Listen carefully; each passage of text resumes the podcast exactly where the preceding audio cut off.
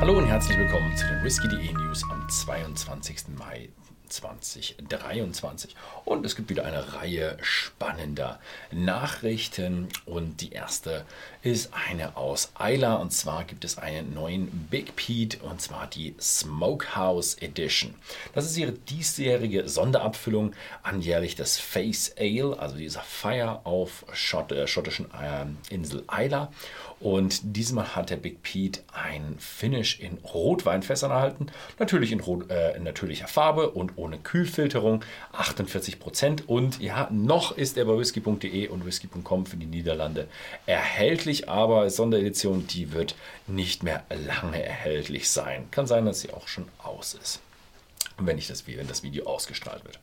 Okay, das nächste sind zwei neue von Kilchoman, also wir bleiben auf Eiler. Ein Fino Cask Matured und ein Cognac Cask Matured. Beide Expressionen sind äh, ja, Teil der Expressions Serie, beide 50% ABV und natürlich bei whisky.de und für die Niederländer äh, bei whisky.com erhältlich. Dann haben wir Bladnoch und die bringen etwas auf den Markt, die Dragon oder Dragon Series. Das hat nichts mit, ja, nicht ganz mit Drache zu tun. Es sind fünf Abfüllungen und die stellen die bestimmten Momente bei der Produktion von Whisky her.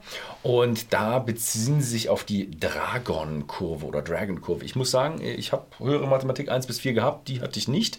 Und es ist eine fraktale Kurve, also sehr stark im purer Mathematik und nicht Mathematik für Maschinenbauer.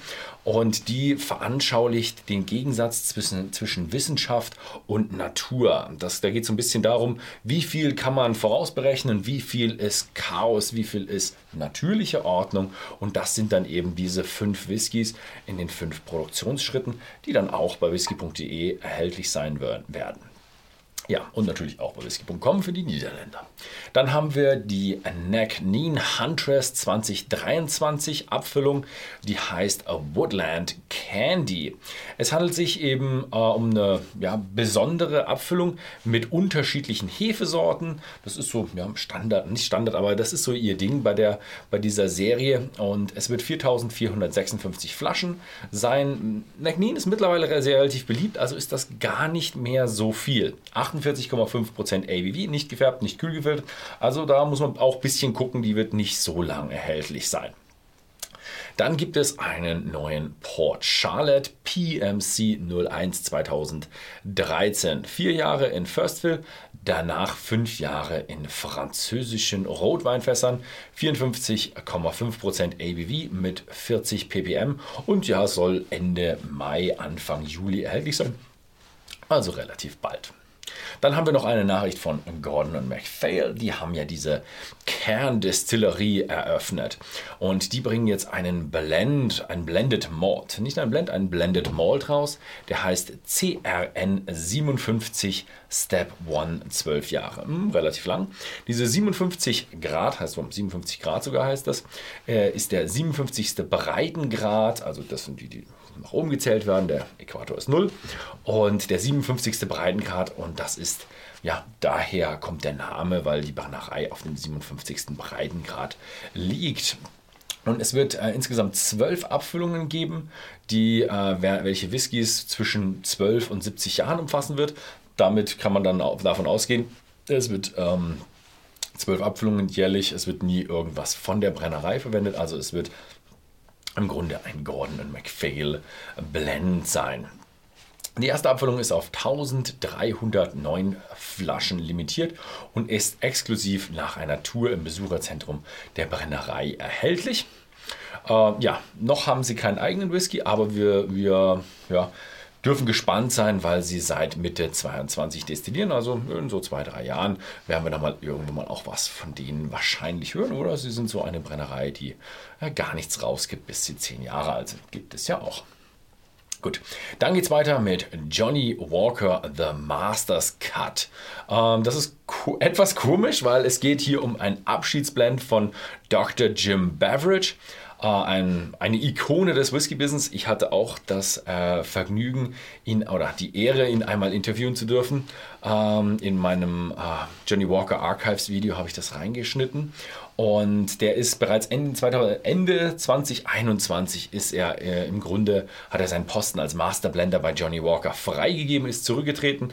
Aber so ganz konnte er es noch nicht lassen. Ich glaube, das ist einfach seine Berufung, Whisky zu machen. Und deswegen hat er sich nochmal ein bisschen mit denen zusammengetan und hat nochmal einen Blend aus Ross Isle und Cameron Bridge gemacht.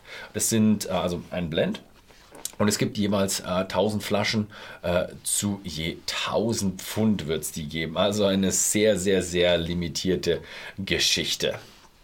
dann gibt es eine Nachricht von Emparador. Klingt irgendwie eher so nach rum, ist aber eine, ja, philippinische, ein philippinisches Unternehmen. Und zwar investieren die 125 Millionen US-Dollar in Brennereien. Und zwar gehört diesem philippinischen Unternehmen White McKay.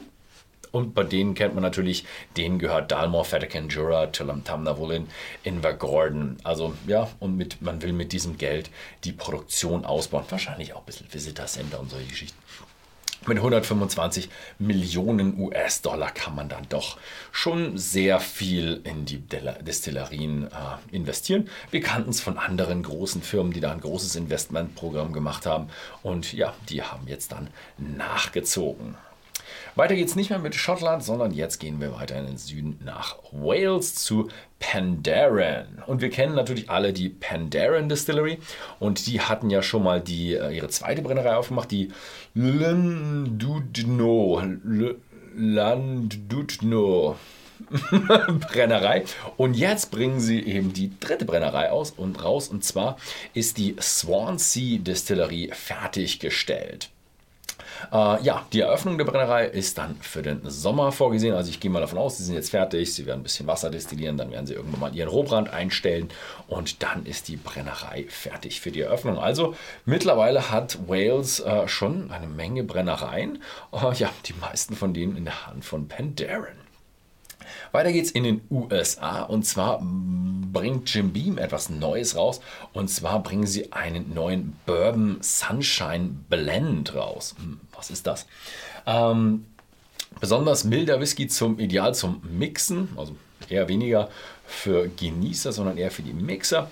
Und es ist eine Mischung zwischen dem normalen Jim Beam Kentucky Straight Bourbon Whisky, so wie wir ihn kennen, und einem neuen Bourbon, wo sie die Mash Bill verändert haben. Und diesmal wird unter anderem sogar brauner Reis verwendet. Wie das Ganze schmeckt, wie das Ganze die Hintergrundinformationen, die äh, gibt es sicher irgendwann nochmal zum Nachlesen. Dann geht es weiter mit äh, James B. Beam Distilling Corporation. Äh, und zwar bringen sie einen weiteren auf den Markt und zwar den ersten American Single Malt Whisky mit dem äh, Namen Claremont Steep auf den Markt. Ja, und es ist äh, Whiskey Welt Jim Beam kennt man eigentlich einen Bourbon, aber jetzt ist es eben ein Single Malt. Also ihr habt richtig gehört, es ist ein Malz Whisky, fünf Jahre alter amerikanischer Whisky, Single Malt, 47 Prozent, leider aber nur in den USA. Ich hatte es vor ein paar Jahren schon mal gesagt, also ich gehe davon aus, dass die Amerikaner auch hin und wieder jetzt mal ein paar Single Malts rausbringen. Und ich glaube, der Trend wird auch noch anhalten. Also wir werden in Zukunft vermehrt noch diese Single Malls sehen. Wahrscheinlich sogar relativ früh, weil der Zug ist mittlerweile schon langsam an, am Rollen. Weiter geht's äh, im internationalen News über Whisky. Und zwar haben wir etwas aus Kanada. Keith Sutherland veröffentlicht einen eigenen kanadischen Whisky. Er nannte ihn Red Bank Whisky.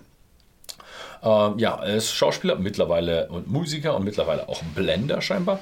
Und es ist ein Blend aus Rye, Corn und Wheat Whisky. Also klingt sehr interessant, äh, könnte aber auch, wenn man sich die Mashbill genauer anschaut, könnte es natürlich auch ein ziemlich normaler Bourbon sein. Aber Leider wissen jetzt die Mashbill nicht.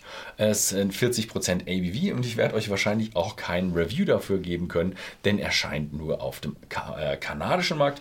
Je nachdem, wie erfolgreich er ist, werden wir mal sehen, vielleicht wird er auch noch in den internationalen Markt kommen.